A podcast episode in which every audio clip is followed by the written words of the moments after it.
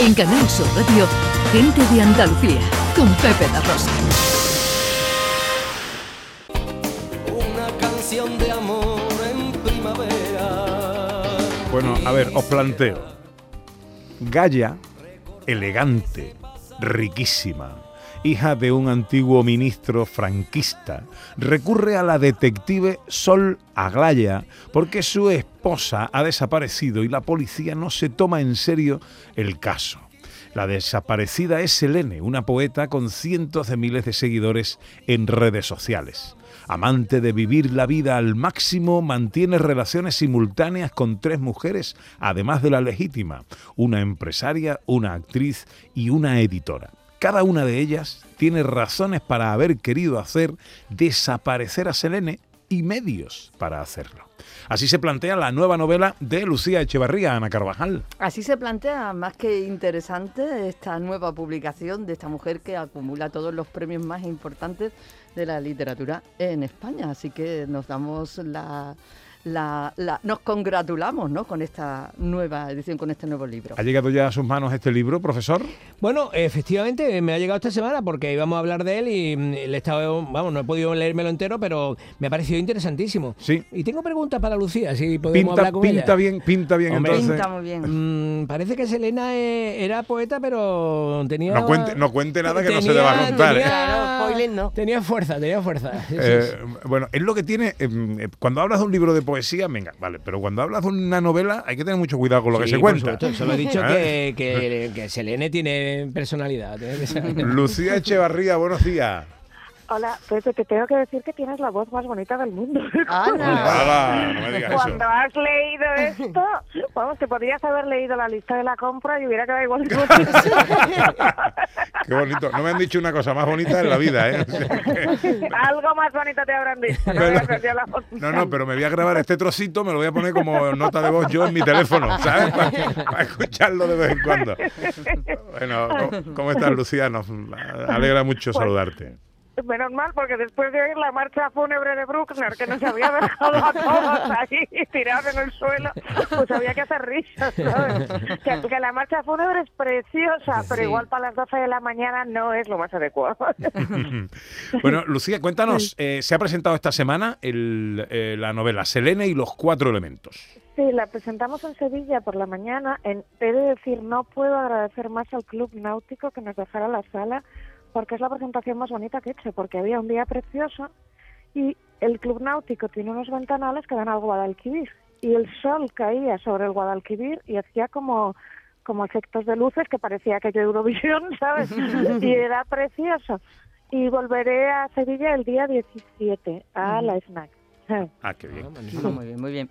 Bueno, Porque como esta la hicimos por la mañana, pues tendremos que hacer otra por la tarde. ¿vale? Claro que sí, para coger to- todas las luces eh, posibles. Trata de temas, eh, te he leído, como la mentira en la sociedad de consumos, la Sí. relación entre la prostitución y las redes de trata, la violencia contra las mujeres. Pero además, eh, lo que se cuenta en la novela tiene base real. Sí, tiene, vamos a ver, te explico. La novela es una novela negra con susto, susto, muerte, muerte, thriller, cliffhanger, giro de tuerca, porque todo lo que se cuenta es real.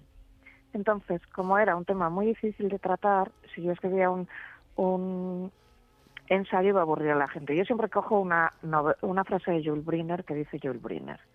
Si yo hago, me empiezo a leer un libro y yo dejo el libro, he ganado yo. Si acabo el libro hasta el final, ha ganado el autor. Así que lo veo como una pugna entre el autor y yo. Y yo tenía claro que no quería aburrir. Entonces, cuando dices, es un habla sobre prostitución, sí, claro, la gente se asusta.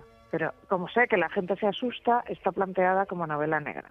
Entonces es muy importante porque redes de menores no solo son las niñas tuteladas, que son eh, piezas en redes de trata, que lo son, y que esto es la punta del iceberg lo que estamos viendo, que hay 175 en Valencia, han salido 10 en Madrid, han salido no sé cuántas en Baleares. Es que ahora mismo lo que se paga de verdad es una menor. Lo que se paga muy bien es una menor.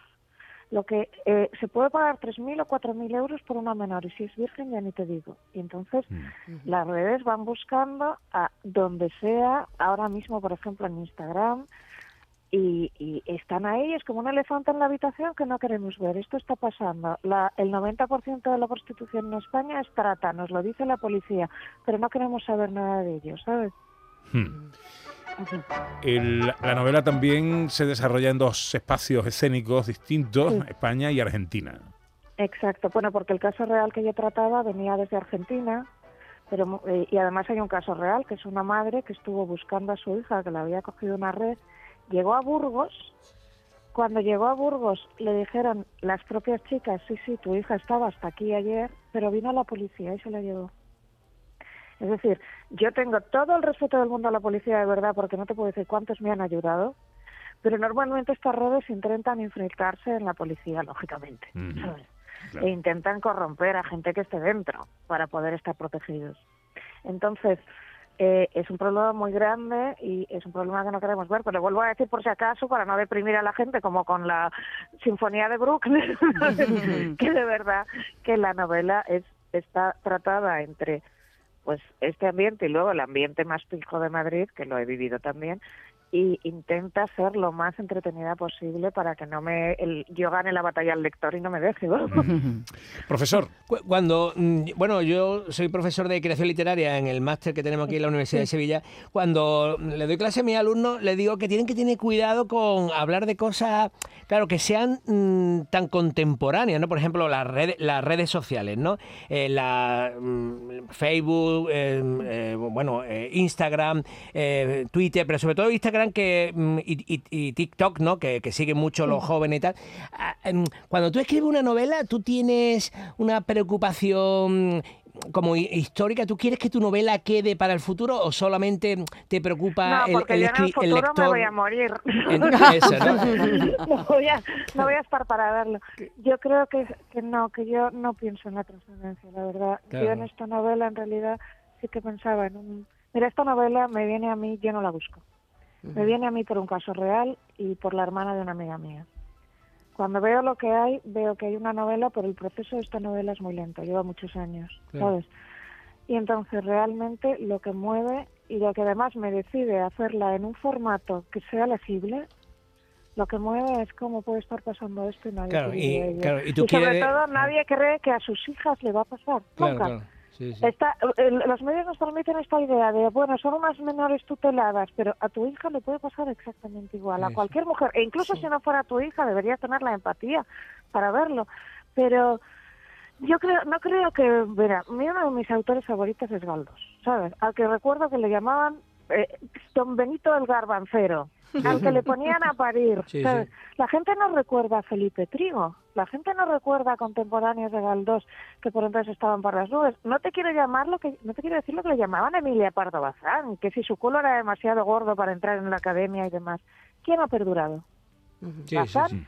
y Benito Pérez Galdós. ¿Nos acordamos de todos los demás que le llamaban garbancero, gorda y tal? No. no. Entonces, la apuesta de lo que va a durar nadie lo sabemos, porque yo me voy a morir, voy a estar criando malvas y, y, y no me voy a enterar. entiendo, Igual me sí, sí. entero, pero supongo que si llego a- al cielo, a donde tenga que llegar, me importará un comino. Que, que- entonces, para mí es muy importante convencer. La literatura para mí debe convencer y debe enseñar otras cosas más allá de, de bueno, yo no creo que toda la literatura deba ser social, ojo, ¿eh? Cada cual Ujú. puede hacer con la literatura lo que sea.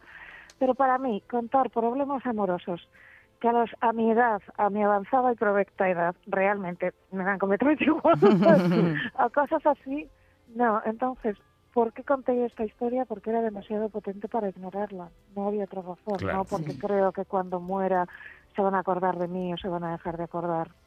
Que luego se acuerden es una cosa muy aleatoria. Mira, eh, Stefan Zweig es un autor ahora mismo, o Sandor Maray, son autores olvidados y son de mis autores de referencia. Muchas veces el que te recuerden tiene que ver con que si eres americano o no.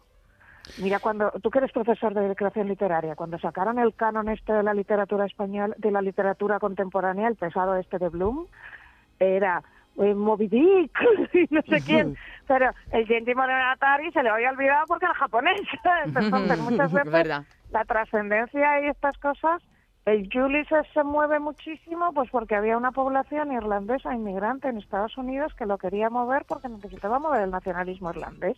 Pero que esto es una cosa, creo que los escritores Mm. debemos pensar más en el aquí y ahora en sí qué pa- pasará cuando me voy a morir, porque además igual dentro de X años con la guerra de Rusia y Ucrania no habrá ni planeta, así que por, por lo que pueda venir.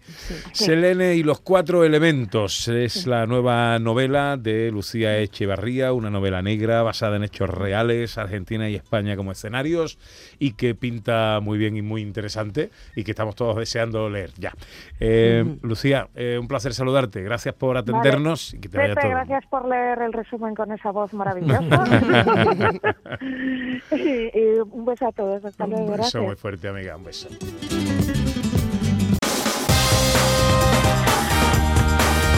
En Canal Sur Radio, Gente de Andalucía, con Pepe da Rosa.